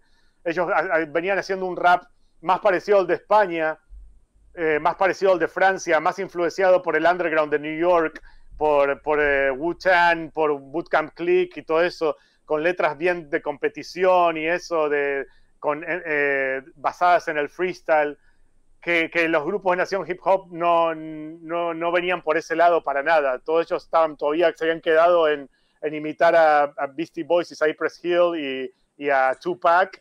La, ¿Cómo dices en el libro la escena Jump Around? Sí, Haces mucha referencia. todos se habían quedado en el jump, jump, jump, jump, de, como de Chris Cross, ¿no? Y se, se, habían quedado en eso. Y, estos tipos salieron con, unas letras mucho más complejas y con conceptos más elaborados en sus letras y, Y, cuando explota el rap de España en el 98, eh, o, llega el rap de España a Argentina, ellos, estaban haciendo eso mismo. Y, yo dije, claro, por aquí, va la, por aquí viene la mano, tiene que venir por aquí el rap argentino. Pero ellos lo venían haciendo igual que los españoles, o parecido a lo que venían haciendo los españoles en ese entonces, pero con un acento bien argentino, que era lo que los distinguía y les daba el, carácter bien argentino, porque ellos hablaban de vos y, hablaban de che y no decían tú ni nada de eso. Entonces tenían un, sonido y una fonética tan argentina que, los distinguía de todo el resto y marcó la pauta de cómo se tenía que hacer el rap en Argentina de ahí en adelante. Todos los que vinieron de ahí en adelante, como que tuvieron que seguir por ese camino un poco. Eh, ¿Qué grupos había en, la organización? Bueno, la organización eran un grupo en sí, aunque nunca llegaron a sacar un disco, solo, solo sacaron maquetas así como autopirateadas. Pero eh, después de que se, rompen como grupo, de ahí sale eh, Mustafa como solista, Mustafa Yoda, que sé que en España se hizo un poco conocido y, sobre todo por su trabajo con Juan Inaca y eso. Y después el otro grupo que quedó de la organización era Coxmos, Coxmos que, eran eh, em, Apolo y Chili Parker. Y, eh. Coxmos se juntan con, con DJ Tortuga, que venía de Tumbas. Era, él era, era, había estado en parte de Nación Hip Hop y se había alejado de Nación Hip Hop. Ahí está el disco de Cosmos. Que me lo mandó me lo mandó el amigo Juan Data. Exacto, ese, ese sí está en streaming y se puede encontrar fácil en streaming. Y eh. Cosmos, obviamente, tuvieron su debut oficial grabando en el disco de KLT también con, con el, el Maese KDS y, y Es verdad, sí, sí. Es verdad, ya decía yo, digo, si esos los conozco, pero. Ahí, ahí los descubrí yo. Ahí yo descubrí a Cosmos en, en, ese tema, claro. Porque yo, me gustaba mucho el Maese y en esa época, además, eh, empezó a moverse mucho rap argentino por internet a través de una página web que era Hip Hop Argento, si no me equivoco, que tenía un foro en el que estaba todo el mundo del rap argentino tirándose mierda, un poco como lo que pasaba en España. Volvemos a me gusta comparar la escena una y otra. Era un poco como el foro de hip hop hispano aquí. Claro. O el hip hop flash aquí en España. Pues más o menos lo mismo, pero en una escena mucho más pequeña donde casi todos eran de Buenos Aires y casi todos se conocían. Entonces estaba el Team Sindicato y, eh, el Team Cosmos y, ahí, hubo, ahí estaba la pelea más grande de Hubo, mucha, mucho beef muy guapo, muy, claro. y, yo, quedé en el medio de esa pelea. Y Juan Data en medio. yo, quedé en el medio de esa pelea porque yo venía yo, yo, había estado asociado al sindicato en mis orígenes, los, fui un gran a Dalid y a, apoyar, apoyar el, avance del sindicato por muchos años. De hecho, mi, ojo, ojo, ojo, ojo, ojo. Sigan tomando cerveza que yo tomo mate en el Santo Grial. Exacto. Bueno, pero déjame, déjame, antes de llegar ahí, yo, yo había debutado, entre comillas, como MC con el sindicato, como invitado al sindicato en el año 96 y, o sea que ya tenía una relación de larga data con el sindicato y, buena relación. Y después, en el 99, cuando grabé mi EP como mangaka, ahí lo invité a Apolo, que era de la organización, y, él, y él tiró esa frase, eh, sigan, pidiendo cerveza mientras tomo mate del Santo Grial, que era un, un, un, golpe medio por izquierda al sindicato, porque ellos tenían una canción que pedían cerveza en la canción. Entonces, eh, ahí, y esa canción luego eh, de, mi EP de Mangaka, luego salió en el, disco de la Hip Hop Nation, el número. Ahí, ahí la descubrí yo, ahí la descubrí yo. Ahí se, hizo un poco famosita y, y, eso pegó, tuvo, tuvo mucha repercusión al punto de que eh, luego en el 2003 los del sindicato me terminaron dedicando una canción a mí en la que le pegan a Apolo de, rebote y, luego y, y esa canción, la que el sindicato me pegan a mí, salió en el disco rap latino publicado en España por Estado Chungo. Era un compilado de rap latino eh, publicado por Estado Chungo. O sea, que fue vuestra costa este, costa oeste y tú Tupac, ¿no? Que, viajaba de un lado a otro. y, yo, tenía, yo tenía buena relación con todos, pues yo, mira, yo en ese momento yo había trabajado con Universal Records en la promoción del sindicato en Estados Unidos cuando ellos sacan su disco en Estados Unidos en el año 2002. Y yo tenía buena relación con Estado Chungo porque yo en el año 2000 yo les hacía la distribución de sus discos de DJ Bomberjack y todas las cosas que habían sacado de Dela y todo eso, Band Deep. Yo les distribuía esos discos en Argentina. Y, y bueno, en el, a través de Estado Chungo sacan esta canción en la que me insultan a mí con nombre y apellido. Escritor Juan Data.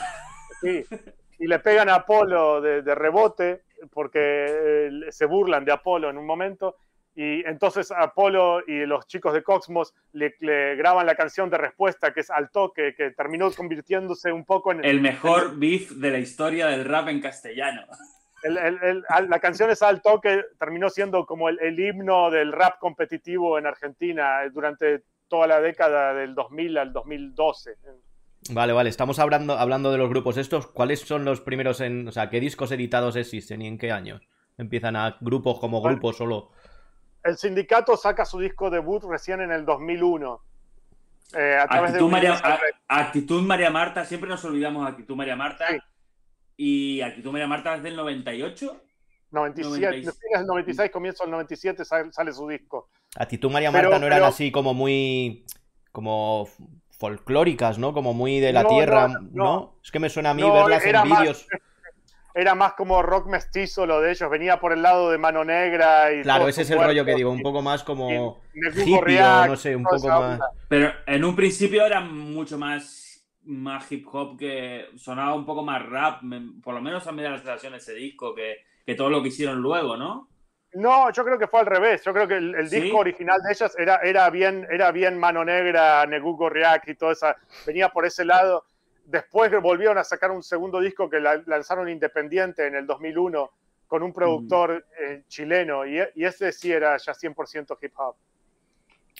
Pero, vale. pero sí, ellas, hay que mencionarlas porque se, merecen su, lugar ahí en, el, en, el, en el podio, obviamente, como pioneras también. ¿Y cómo se va consolidando la escena de hip hop para ir llegando a más sitios? Para no sé si empieza a haber más medios, más. Sí, sí bueno, eh, a partir del 2000 eh, empieza, aparece la revista Hip Hop Nation, de hecho, creo que fue a comienzo del 2001 eh, que aparece. Y la revista Hip Hop Nation también tenía distribución en Argentina, estaba en todos los kioscos en Argentina y se conseguía a nivel nacional, ya no era una cosa de solo Buenos Aires y eso ayudó mucho, porque al tener distribución a nivel nacional y como venía con, con, CDs, con música ahí, que aparecer en el CD de la Hip Hop Nation tenía una repercusión muy fuerte en esa época. Joder, pues yo, yo salí, yo salí en un, en un CD de eso, mi grupo, a ver si... Yo, yo también salí en uno. A ver si me consigues una, una gira por Argentina.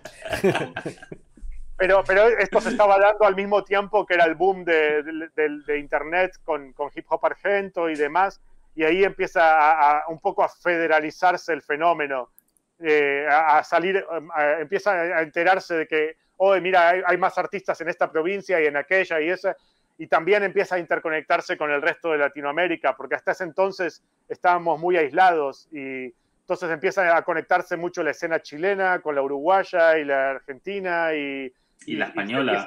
Sí, y se empiezan a dar esas interconexiones gracias a, gracias a Internet en gran parte. Eh, hablado, hemos hablado de la influencia del hip hop español. ¿Cómo llegó allí? Porque no creo que hubiera distribución al principio, no había casi aquí. No, no, llegó, allí. todo pirateado. Fue, eh, llegó, creo que el, culpable fue, eh, ¿cómo se llamaba? Sergio. Sergio, ¿cuánto? El, de, el, Yo Gano. Sergio, Sergio de Yo Gano, sí, Sergio. Sergio Aguilar. Sergio, Aguilar. sí. Exacto. Él fue, él visitó Argentina en el, en el comienzos del 90, fines del 97, comienzos del 98, eh, justo en la época que sale, eh, que sale Hecho es Simple. Y de hecho, quizás que antes, porque él llegó a Argentina con, con copias del Maxi anterior a Hecho es Simple. Está el, Maxi de siete notas, siete colores. con esos ojitos. Exacto. Y llegó a Argentina con copias de esto, intentando colocarlo en Argentina y ver si conseguía alguien que le haga distribución para, en Argentina y nadie creo que no, lo logró, pero, pero sí se conectó con artistas locales en Argentina y ahí me conoció a mí y me dejó copias de, su material y, me, pidió mi correo y luego me mandó el de la puta OPP y otras cosas que había sacado el de, em, ¿cuál era? Cabe El que Pose. era- no, eh, uno que era un grupo que era todo instrumental. Eh, Hipali. Hipali, sí. Hipali. Sí, Exacto. también he Yo- entrevistado a alguien de Yo lo, yo lo primero que supe de rap, espa- de rap, de hip hop español, fue eh, una revista que compré de, de rock español, no me acuerdo la que Rock revista Deluxe. Deluxe. No, no era Rock Deluxe. De hecho, te pasé el enlace el otro día Oh, que, encontré el, cierto. que encontré el CD. No era La, Rock la Deluxe. compré, no era Rock Deluxe, era otra, no me acuerdo ahora el nombre. Pero la compré porque venía un informe sobre, sobre los Silla Kuriaki. Entonces me, me llamó la atención a ver qué decían de los Silla Kuriaki en España. Yo en ese momento compraba cualquier revista de música que, que hubiera algo interesante y sobre todo si venía con CD. Y traía un CD y en, el CD, en la revista venía un informe de hip hop español que descubrí varios nombres. Yo cuando llegué a España ya conocía algunos nombres. Y venía en el CD un tema de Fran T, el de rap Rap auténtico y verdadero. Yeah, Sí. es- eso fue también. Eh, el hip hop se hace en vinilo para que las pongan en las jam y las mezclen con estilo. Exacto, Para mí eso fue el la primera dogma. vez que escuchaba en, cas- en el- en castellano algo tan dogmático. ¿Qué, qué Sí, pensáis? era, era- era como un manifiesto, el credo, el credo Sí. del hip hop en español. Era el Carres One que tú no has tenido. El, Exacto. el que, el que te entró a ti. Exacto. Fran T me cae mejor que Carres One. Mira que, eh, que yo me acuerdo, esto no lo puse en mi libro, pero yo me acuerdo con ese mismo CD de esa misma revista, estábamos todos como locos con esa canción de, de- de Frank T, no lo podíamos creer. Y un día estaba en el Parque Rivadavia, que es donde yo vendía mi fanzine, y estaba Yacimel, que él, él vendía vinilos usados en el Parque Rivadavia también. Es una feria donde todos llegan y se ponen a vender sus cosas que no quieren, ¿no? Y estaba Yacimel y yo le dije, hey, ¿escuchaste lo que está viniendo de España? Y me dice, no, no, ni idea, no, tenía, no está para nada conectado con lo que estaba sucediendo. Y me lo llevé a mi casa, le digo, Yacimel, vení, después del parque venite para mi casa que te tengo que hacer escuchar algo. Y lo llevé a mi casa y lo senté y le hice escuchar el rap auténtico y verdadero de Frank T. y, y su reacción fue, fue increíble porque el, el tipo me dice, em, me dice, pero ¿qué onda, qué onda con el flow? Me dice, porque, porque el flow de Frank T era muy lento y muy pausado y, y bien para que se entienda sílaba por sílaba la- lo que estaba diciendo, ¿no? Sí, claro. Y, y, y Yacimel venía de la generación en la que tenías que rapear como, como Cool Moe o, o como Big Daddy Kane, bien rápido. taca, taca, taca, Sí, era, más acrobático. Claro, y, y- y la onda de ellos era demostrar qué acrobático podía ser con, con- con tus vocales. Claro. Y, y- y él y, y- y lo escucha a Frank Tay y me dice, pero, pero el flow es aburrido. Y le digo, sí, pero tienes que escuchar la letra. Y, y- y me dice, oh, se quedó pensando como que, como que el, el- el foco de la atención había pasado de ser el flow simplemente a, a hacer la letra y, la- el- el- el mensaje. Yo Sí. creo que Oliver, Oliver entró mejor, siete notas, entró mejor en Latinoamérica porque eh, Oliver tenía todo ese flow latino que le faltaba al resto del hip hop español. De hecho, yo cuando llegué a España y empiezo a escuchar el resto del hip hop español, me gustaban muchas cosas, pero siete notas para mí. Yo, yo llegué de Argentina en el 2000 con el hecho simple grabado en cassette de la radio. O sea, en la Rock and Pop, que era una radio de rock de Argentina, alguien tenía el disco y todas las noches ponía un tema. Entonces yo tenía, creo que menos el interludio que canta Semo, tenía todo el hecho simple grabado en cassette de la radio. Eh, una pena que perdí ese cassette, pero claro, eh, eh, claro, yo llegué a España conociendo una canción de Franté y el hecho simple. Y me- lo que mejor me entraba era, y me sigue entrando, eh, era mucho mu. Pero porque que tenía, también- ese, tenía ese flow medio chicano, medio Sí, latino. puede que el lenguaje sí, pero a mí, al igual que te digo que hecho es simple, para mí es el mejor disco que hay en España, para mí personalmente, por, porque me lo he comido mucho y era como, hostia, aquí sí que se puede hacer rap que mola, que mola mucho. Sí. Pero a mí me pasó lo mismo, que, o sea, lo, lo contrario a vosotros. Para mí, aquí se rapeaba como con mucho estilo, eh, no hablo de Frante, otros grupos, y mucho muchacho como que hablaba, como que no marcaba ni alargaba las letras ni nada, solo hablaba, era hablando, incluso se iba del ritmo muchas veces y yo decía, uff, porque hace, de hecho a mí me influenció mucho, estuve mucho tiempo cantando como mucho muchacho, porque era como, pero como diciendo recitar, algo duro, nada hablando, como jodiendo, molestando. sí, sí, las encajaba pero de otra forma distinta al resto, era impresionante. Exacto, y esa- esa- ese, ese tipo de flow era muy diferente al flow que, que- que existía en Latinoamérica hasta entonces. Y, y A mí me- me- mu- muchísimo la manera de rapear en, en- en Latinoamérica. Pero hay otro artista que vale la pena mencionar, que, yo creo que uno de España que siempre quedan olvidados, lamentablemente, y que en esa época en Argentina tuvieron muchísima repercusión y son Geronación. Sí, el, claro. el disco en el sitio de Geronación eh, había, yo creo que nos había volado la cabeza a todos. Y en Argentina, eh, en, eh, todos los que escuchamos en el sitio en, ese, en el año 98, nos identificamos mucho con Geronación porque ellos tenían una, una visión de, de, de b-boy, eh, medio como el b-boy eh, activista, antifascista, ocupa, toda esa onda, que Sí. en- en- parecía como más tercermundista y de golpe tenía más contacto con la, con la- idiosincrasia latinoamericana y además hablaban de política latinoamericana en, las- en algunas de las letras, en- en- tiraban cosas sobre la explotación de los esclavos en África y de lo y de la de, de- yo qué sé, tiraban Ah, bajaban, se animaban a data, bajar tiraban data. y Sí, era, más era nuestro, nuestro hip hop consciente, Geronación, o sea. claro que, A que mí, por muchos ejemplo, no me yo no lo escuché en Argentina. Yo Geronación ya lo descubrí aquí. Claro, no, en Argentina sí los conocíamos y, y, de hecho yo los había escuchado primero porque había eh, por los grafiteros gra, eh, Tice y Cry, que eran una, una dupla de grafiteros eh, de argentinos que habían vivido muchos años en España, en, en, en Gerona de hecho, y Mm. ellos habían traído a Argentina eh, a fines de los 90, vuel- vuelven a vivir a Argentina y, y, traí- y trajeron muchas maquetas de, de, esa época de rap español y, tra y traían la de Geronación, obviamente. Y, eh, entonces, eh, a partir de, de, ellos los conocí y después, obviamente, el, el mismo sello, Avoid Records, me mandó el, el, eh, ese disco junto con tantos otros que habían sacado en esa época. Bueno, yo tengo pendiente la entrevista con Metro, que fue de los primeros que me dijo que sí y, seguramente que de los últimos que consiga quedar con él. Metro, viviendo, ¿estás viendo en, esto? Sí, está sí. como en Holanda, ¿dónde anda? Está en, en Ámsterdam, sí, está en Holanda. Amsterdam, sí. Sí, sí. sí. Yo con él yo, nunca hablé, un... pero, pero, tenía buena relación con, eh, ¿cómo se llamaba el otro? Que, que, luego fue director de la Hip Hop Nation. Apre, Era... a, eh, Arce. Arce. Arce. Arce. Apre. Apre. Arce yo creo que era el que se dedicaba más a escribir y eso. Sí, él, Apre él rapeaba con Metro y Arce yo creo que se dedicaba más al rollo. No de me acuerdo hecho, quién estaba. Eh. Hubo sí, beef el, también con él y. Sí, bueno, hubo ahí. Con el SFDK y tal. Creo. Claro, claro. Hubo, pero eh... porque él estaba dirigiendo la Hip Hop Nation sí. en una época y, uh -huh. y eh, el Satu no le caía bien. sí, por algún comentario que hizo, algún, alguna crítica o algo, supongo. Por, porque lo, los raperos no se toman bien las críticas. Es obvio, algo muy obvio, común en, obvio. en, nuestra escena. Hombre, yo creo que nadie se toma mal, bien las críticas. Lo que pasa es que un rapero tiene un micro y se queda grabado en ese momento. claro, claro, claro, Muchos ni se acordarían de esas cosas con, si hubieran pasado 20 años y no lo hubieran dejado grabado.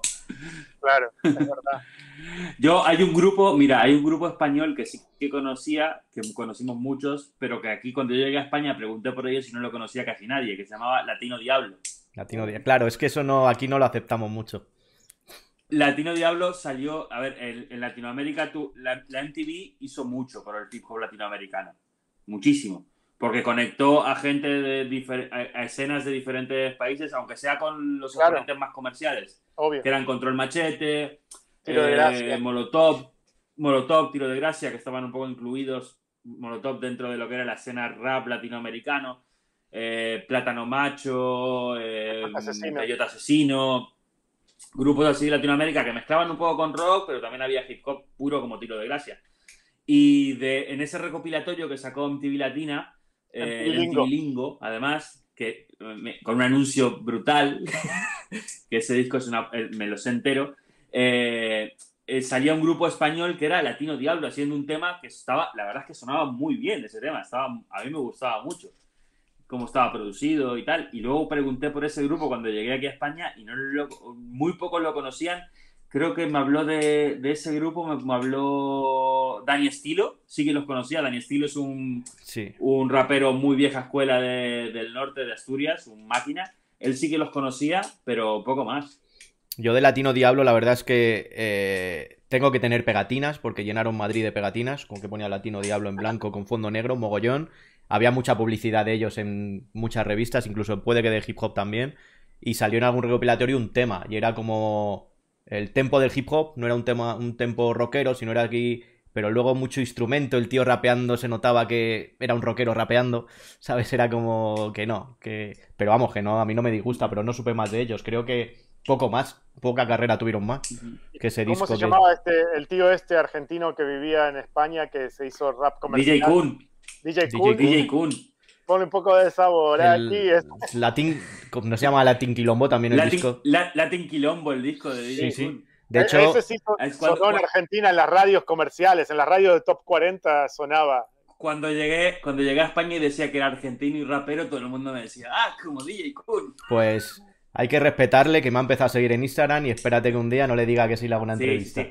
Eh, mira, eh, yo esto lo escuché una vez, eh, bueno, todos eh, rapero argentino en España, eh, quizás el más conocido, Dano. Sí, Ahora, Hay muchos sí. raperos argentinos. y ahora. Hay muchos raperos argentinos en España, Le Flaco, por ejemplo, eh, Mao Selin en, en Barcelona, Cristian Crisis. Hay muchos raperos argentinos que- por aquí, pero quizás el más conocido es Dano. Y eh, en una entrevista Dano, Dano, vale, Dan- Vale aclarar que Dano también es eh, hijo de un rockstar en Argentina, pues el hijo de Mavi Díaz de, de las viudas e hijas de rock and roll. Claro, Dano, Dano viene de la escena, de- o sea, de crearse en la escena del. O sea, con, rodeado de rockeros también, un poco, no tanto como los Yakuyaki, pero tuvo acceso a mucha música hip hop antes que muchos otros y a, a vivir fuera. Creo que vivió en Londres o en Nueva York, no recuerdo. Pero él comentaba en un vídeo que el primer disco de hip hop que a él le pasaron se lo pasó DJ Kun. Claro.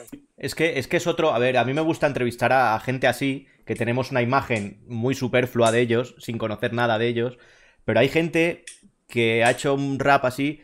Jesse Mel, yo creo que un poco. No igual, porque es otra época y era el único y tal. Pero gente que no hemos sabido nunca, desde fuera, los que la habéis conocido supongo que sí, qué había detrás. O sea, le gustaba el rap, era rapero, o solo porque DJ Kun hizo lo que hizo, creo que sacó dos discos, o no sé si llegó un tercero, eh, un poco comercial y tal, pero nunca cambió a otro lado, estando muy metido en los 40 que podía haber hecho cualquier tipo de canción para seguir viviendo de la música. Nunca intentó hacer otra cosa, o sea, que al fin y al cabo es gente que, que de una manera u otra le gusta el hip hop o el rap o lo que quieras. Siempre ha vestido así, eh, no sé, era se juntó con gente que a lo mejor no se tenía que haber juntado o al revés. Quiso juntarse con esa gente porque tenía más alcance, pero era un alcance que estaba fuera del movimiento hip hop y en España éramos... eh, la palabra nazi suena fuerte, sobre todo ahora, pero éramos muy nazi, éramos Sí, nazis sí. con el resto. Claro, claro, Hay gente claro, que sigue eh. siendo muy nazi con el, con el resto de movimientos, de que si tocas una guitarra no es música, no sé, cosas que no tienen sentido. Y sobre todo cuando tienes 15 años, pues vamos, íbamos con la bandera de hip hop y que nadie se acercara. Oye, Oye, si vas a Eh, hablar yo- de Y mira, una, una- una última cosa de DJ Kun antes de, de pasar. Eh, yo conocí a DJ Kun, bueno, es que- no sé si estaba yo, me lo han contado muchas veces, creo que sí estaba, en un garito de hip hop o que ponían hip hop, grupito de raperos en la puerta haciendo freestyle y se lanzó unos versos con una capucha y no nos enteramos que era DJ Kun hasta que no se quitó la capucha y dijo que era Eh, DJ Kun. O sea, yo- que, estaba por vivía- ahí. Cuando vivía en Madrid, eh, yo viendo a Grandmaster Flash en primera fila, en. ¿Cómo se llama la discoteca esta que estaba por el centro? Esta de pijos, que de vez en cuando se hagan conciertos. En Pachá o... No, bueno, el garito este, que era un antiguo teatro. Ah, sí, acuerdo, sí, vale, sí, el... el... Sí, vale, Ahí vi a sí. Fly en Lotus también. Bueno, pero vi a Grandmaster Flash y lo tenía a dos Joy metros Eslava. a DJ Kun. En la Joy Eslava, ahí. Eh, a dos metros tenía a DJ Kun. Claro. Saltando como un enano viendo a Grandmaster Flash. O sea, Pero Yo creo la que cosa con DJ Kun es que eh, en Argentina, como decía, sonó mucho en las radios del top 40. El público de hip hop quizás que ni lo, lo ignoró por completo, pero nadie sabía de dónde era. No, no sabíamos que era argentino, no sabíamos que vivía en España, porque él era una especie de híbrido, híbrido pan latinoamericano y su video estaba grabado en Cuba. eh, lo pasaban en la MTV, pero sin, en ningún momento decían nada del artista argentino o el artista español. Era como, era, era una entidad única que estaba ahí flotando en el aire y nadie sabía exactamente eh, dónde. rapeaba un poco, rapeaba un poco en un español neutro también. Claro, claro, tenía tenía un- muy- no tenía Bueno, claro, para vosotros a lo mejor era español neutro, para nosotros sabíamos que no era español español, o sea, Pero bueno, eh, eh, creo Sí. que, que se anticipó por 20 años a Nati Peluso en ese sentido. sí puede ser. le faltó, le faltó. Porque la- todo el mundo sabe que Nati Peluso hace rap de los 90, claro. No, digo, por, por el acento híbrido, que no, que no, que no, no suena, no suena ni a español ni a argentino. Sí, la verdad es que está explotando mucho Nati Peluso lo de era- que es argentina y creo que lleva aquí desde los 10 años o cosas así, ¿no? Sí. Eh, Pero, yo pero solo digo, ese yo acento solo, raro que no suena Sí. ni, a, ni a argentino, ni a español, ni a yo colombiano, ni solo a digo nada. que, Se lo que inventó. Nati Peluso, desde que salió, para mí ve una influencia clara. Bon, clara de los Ilya Kuriaki en el estilo de rapeo y la forma de imitar la voz nasal. Eh, lo veo, veo mucha influencia ahí porque, coño, muchos de los que escuchamos de Ilya Kuriaki también lo intentamos en algún momento y yo de vez en cuando meto la voz nasal también porque me encanta. Eh, es que los Kuriaki también hacían eso de, inventarse acentos que no eran argentinos, rapeaban con un acento raro que, intentaban invitar a, los chicanos de Los Ángeles. Si no era un poco Cypress Hill, todo viene de, de Virreal. Sí, sí, sí, todo viene de Virreal. sí, exactamente. Pero bueno. Eh, bueno, entonces eh, salen los primeros discos, que todavía no me, ha quedado muy claro cuáles eran, pero, pero bueno, es que al final nos liamos a hablar y tal. Pero bueno. Eh, habíamos quedado en que el, disco del sindicato, el disco debut del sindicato del 2001 fue Un Paso a la Eternidad, que, que fue publicado por Universal Records y que tuvo la, el, el, mérito de ser el primer disco en ganar un Latin Grammy en la categoría rap. Porque los Latin Grammy como entidad creo que aparecieron el, año anterior, en el 2000 recién. Y hasta el 2001 no había categoría de rap. se inaugura en el 2001 la categoría de rap. Y, el primero en ganar fue este sindicato compitiendo, compitiendo contra Siete Notas, Siete Colores, que estaba también eh, con su disco, creo que el de la Mami Internacional. Eh, no sé cómo se llama el disco de las tetas de, Siete Notas. Eh, la Mami, sí, la Mami, la Mami Internacional. Estaba ese disco y. El disco entero del sindicato no puede con Nikes nuevas. No puede. Nikes nuevas es un temazo. Pero, pero bueno, eh, estaba ese y había un disco, no, no, me acuerdo quién más estaba postulado, si Vico C de Puerto Rico, había una, un artista de Puerto Rico como Vico C, que no, no me acuerdo quién era, y después estaba, eh, no sé si Marcelo de Dos de, de Brasil. De Brasil. Sí, y, y mm. ganó el sindicato que yo digo que ganaron más que nada porque, porque tenían un tema que salían haciéndose los cubanos. Y entonces los, los, los, cubanos de Miami, que son la mayoría de los que votan para los, Grammy, los Latin Grammy, eh, los votaron a, los argentinos. A ver, eh, yo quiero poner, eh, para los que estén viendo esto, que son de España, poner un poco en situación. Aquí en España surgieron un montón de grupos independientes de hip hop eh, de grupos, no, perdón, de sellos independientes de hip hop, incluso en diferentes ciudades, eh, de gente que se lo montó. La posición, la posición económica del país ayudaba mucho, la estabilidad económica, a que pudieran existir esas posibilidades de montarse un sello, montar un pequeño estudio, cosa que allí no pasaba. Eh, entonces, aquí había cinco, seis, ahora ya no hay, pero seis, siete sellos de hip hop de pronto aparecieron de la nada dos fuertes como podían ser eh, Zona, Bruta. Boa, eh, había revistas, Aboy, claro. Eh, estaba eso, había muchos grupos y cosa que en Argentina tampoco pasaba. Y aquí había un rechazo a salir por una multinacional. Aquí el primero que salió por una multinacional creo que fue La Mala, de lo, de lo que es el, con lujo ibérico, de lo que es el hip hop aceptado, ¿eh? no hablamos de, de DJ Kun y tal. Eh, la mala y le llovieron palos. Cuando Natch se fue a Universal o a Sony, le, llovieron palos. Cuando no sé quién fue el siguiente en fichar por una.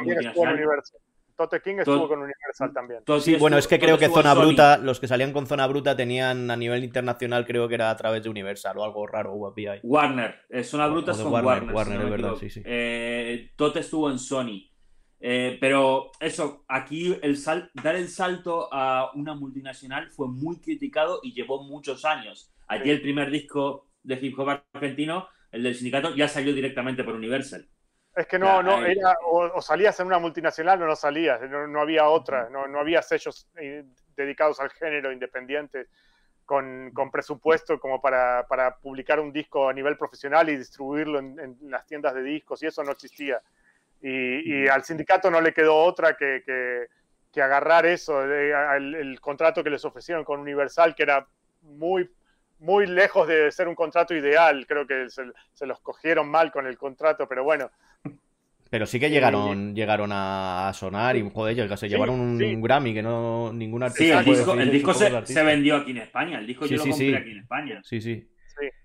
y, y, lo que pasó es que justo salió ese disco, al mismo tiempo que, fue la, crisis política y económica del 2001 en Argentina, que fue una debacle mm.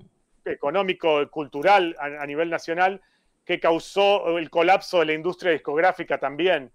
Y, por culpa de eso, yo creo que el, disco no tuvo el efecto que hubiese tenido en, otro, en otras circunstancias, porque te imaginas que sacas un disco por una multinacional y ese disco gana un Grammy, eh, el efecto que se hubiese esperado es que la multinacional misma y sus competidores se, manden a fichar a otros artistas similares para intentar reproducir el fenómeno y, eso nunca sucedió.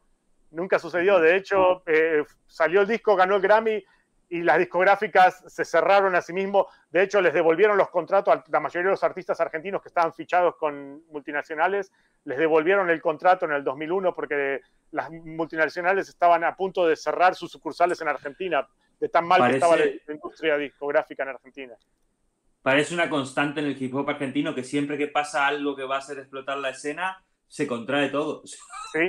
Pero ha pasado cuatro veces ya desde que Es que, eh, a ver, según lo contáis, y creo que ha pasado en muchos sitios, y aquí en España pasó, lo que pasa que antes supimos o supieron eh, arreglarlo es que eh, no dependieran de manos ajenas al hip hop en un inicio. Porque hablamos de que sí, que luego sacaron en multinacionales tal, pero siempre con un pequeño, con un sello dedicado a hip hop, con gente dedicada a hip hop, que luego hacía sus contratos y movidas con, con multinacionales o con lo que quisieran, pero el origen era hip hop.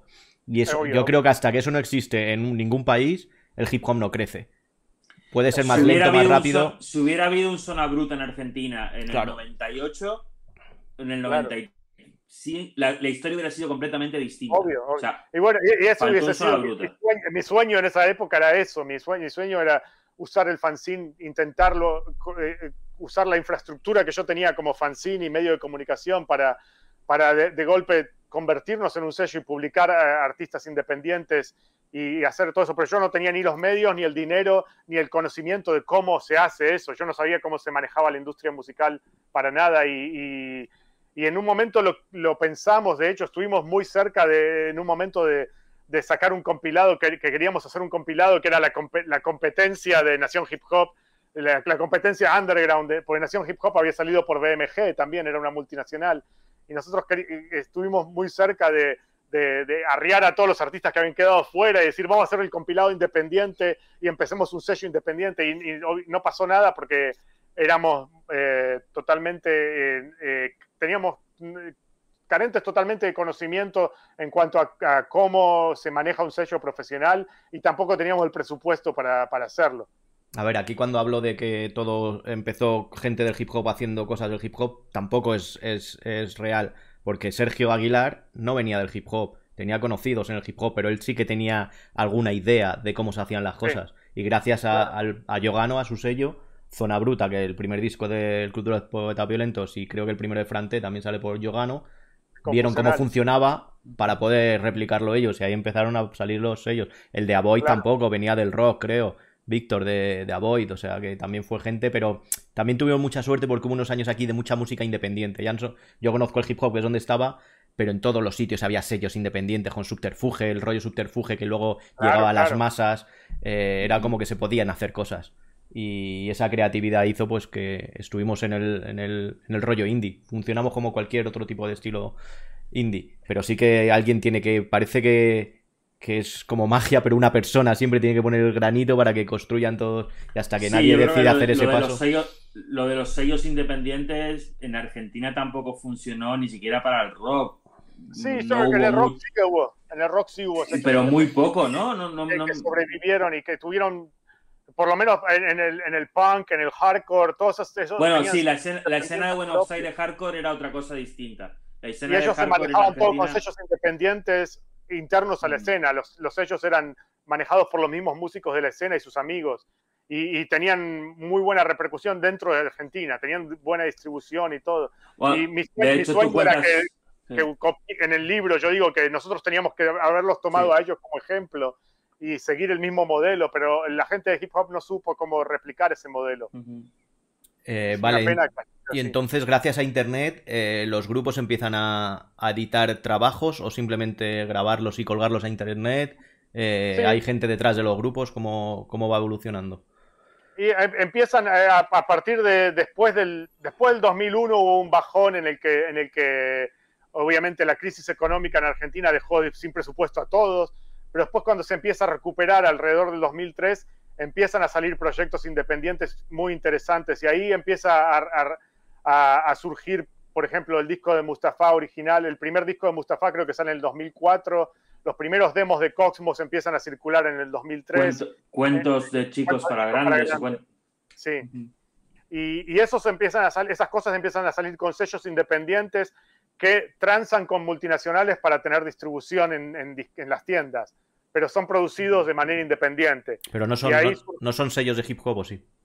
Sí, sí, sí. O, o, son, o, son sellos que se montan nomás para publicar vale. ese disco. Es una persona que pone el dinero y dice, vale, lo sacamos. Vale. El, no, hay, eh... no, hay una no, hay una identidad, quizás lo que en el hip hop que vemos mucho en Estados Unidos y aquí en España pasó en una época de nosotros somos zona bruta, Exacto. nosotros somos Def Jam. Eso sí que no. Nunca hubo un Def Jam en eh, claro, Argentina. Aquí, aquí, claro, en, en, España hubo un poco eso, ¿no? Eh, claro. Hubo, Zona sí, Bruta sí. era un pequeño Def Jam. Claro, y, claro. Y luego en Barcelona y tal, la, la Mami No Cream, que era el sello de muchos muchachos. Existió, en Argentina no. En Argentina no, fue no todo un poco más. No se, no se dio. Y además, yo creo que esa época de Internet hizo un poco la función de la época de, de las maquetas en España. Claro, claro. Hay, hay, muchos grupos que empezaron a grabar de forma independiente y el, el, lo que fue la época de las maquetas en España, el intercambio de caseta y tal, ahí se empezó a dar internet. Entonces empezaron a, subir, a, salir. Música gratis a internet. Claro, y ahí empezó el intercambio y la interconexión de grupos. De hecho, yo descubrí la escena argentina sobre el 2002-2003, que fue cuando yo empecé a tener acceso constante a internet eh, en España, que ya llevaba tres años aquí, y, y, empecé a poder indagar en Argentina, de lo que pasaba en Argentina, y ahí conozco a la familia, Mighty, Sutil, DJ Perro, el, el chico que, MC Sai, que era el que llevaba el hip hop argento, eh, empiezo a, a, hablar hasta con Frost y con gente claro. del sindicato. Eh, ahí surge, estaba todo el mundo metido ahí. Surge muy fuerte Frescolate como, sí. como el personaje. Fresco.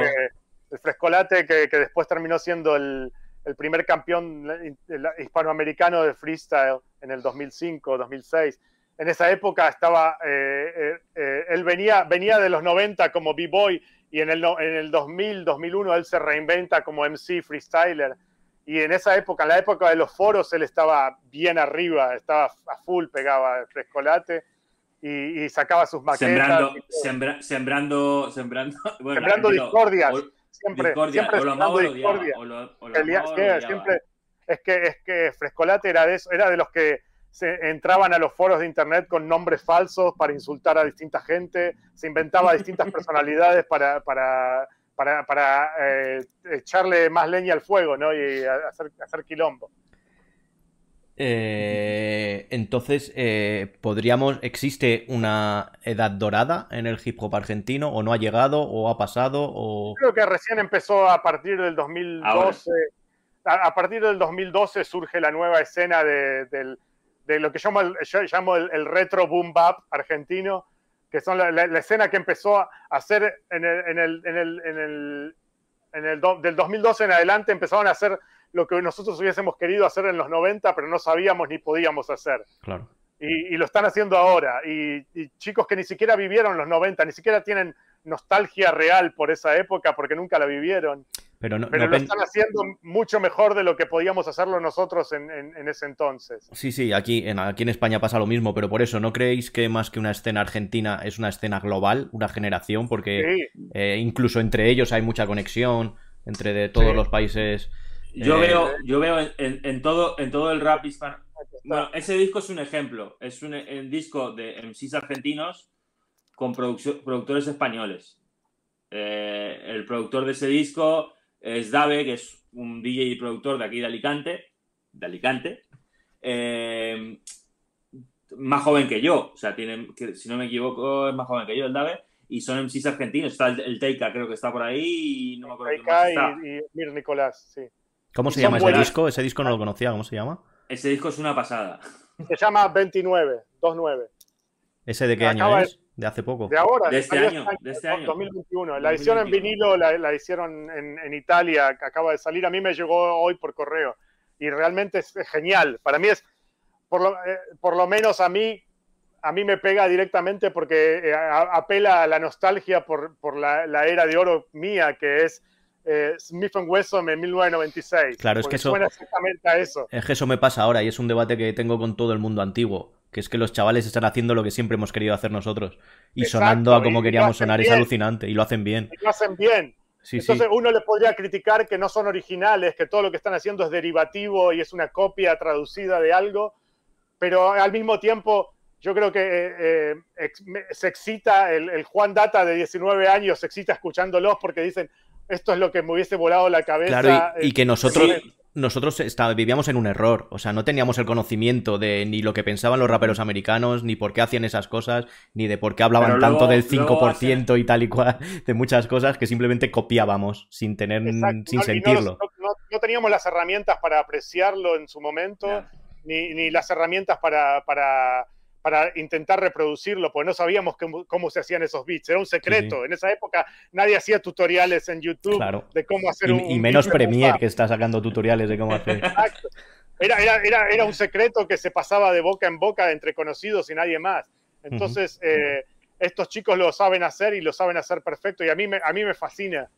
Sí, sí, Pero- a mí Yo creo que creo que hay, hay una, una, una frontera en, en todo el rap hispanoamericano que es la, eh, el pre-Red Bull y el post-Red Bull. O sea, eh, o el pre-8 millas y el post-8 millas. O sea, También, cuando, se- el, cuando el freestyle se empieza a poner de moda, porque los que estábamos antes ya hacíamos freestyle en, el, en, en los parques, improvisábamos, pero cuando se empieza a transformar en una competición, eso trae un montón de gente al hip hop, al eh, hispanoamericano, y, y eso crea un... Aquí en España ya existía una infraestructura hip hop, pero eso en, en- en países como Argentina crea una infraestructura enorme que está basada sobre eso. Y encima en Argentina, que el primer campeón internacional es argentino, y ahí que llevamos la bandera hasta cuando vamos a cagar.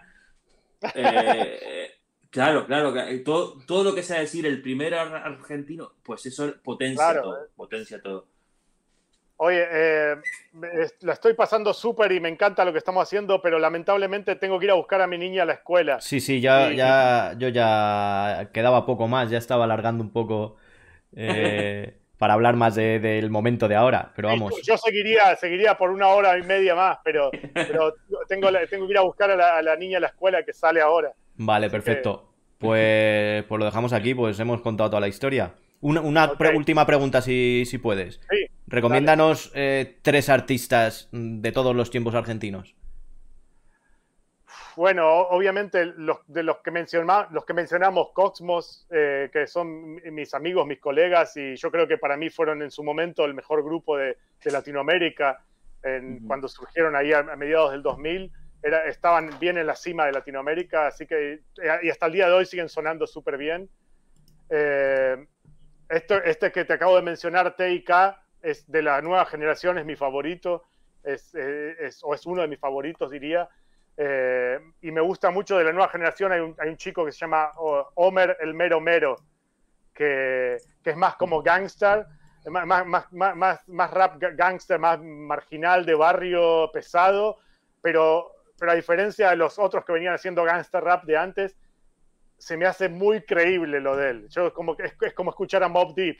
Yo le, le- le- lo escucho a este a Homer el Mero Mero y, y le creo 100% y, y me, y- y me, me- me- me mete muy en la película de lo que está. Cierro los ojos y me, me- y me meto muy en las películas de lo que él narra en sus canciones. Así que se los recomiendo. Vale, pues, pues ya no te entretengo más. Que muchas gracias y, y seguimos en contacto. Dale, Venga, cuídate. Un abrazo a los dos. Venga, gracias, chao. suerte. Hasta luego.